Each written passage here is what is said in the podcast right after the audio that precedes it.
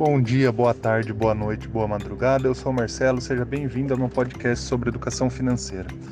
Hoje eu vou falar sobre organização. Uh, a gente sempre lê material né, sobre organização da casa, né, do escritório, organização do dia a dia, do tempo, da agenda, para que a gente possa aproveitar melhor as 24 horas que temos todos os dias e tal.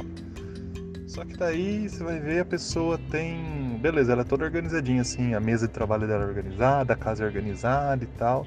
Mas vai ver a pessoa tem conta em 10 bancos diferentes, 5 corretoras, tem 20 cartões de crédito.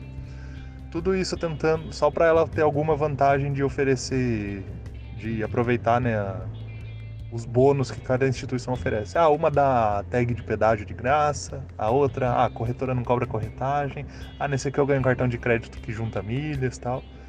Aí vai ver a pessoa tá com um monte de coisa para lidar, né?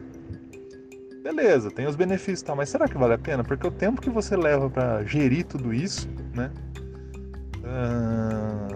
Acaba jogando contra você. Você poderia estar usando esse tempo para outra coisa. Então, fica a dica aí. Será que vale a pena ter tanta conta em banco, tanto cartão de crédito, né? Tanta conta em corretora? Ou será que é melhor centralizar tudo em um lugar só? Um cartão de crédito, uma conta em corretora, uma conta em banco, ou até mesmo usar a corretora do banco, por que não?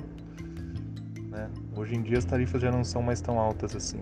Enfim, fica a dica aí de reflexão, beleza?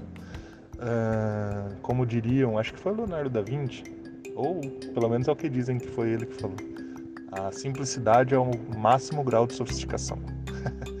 Por hoje é isso. Para mais conteúdo sobre educação financeira, entra lá no meu blog. O link está na descrição deste podcast.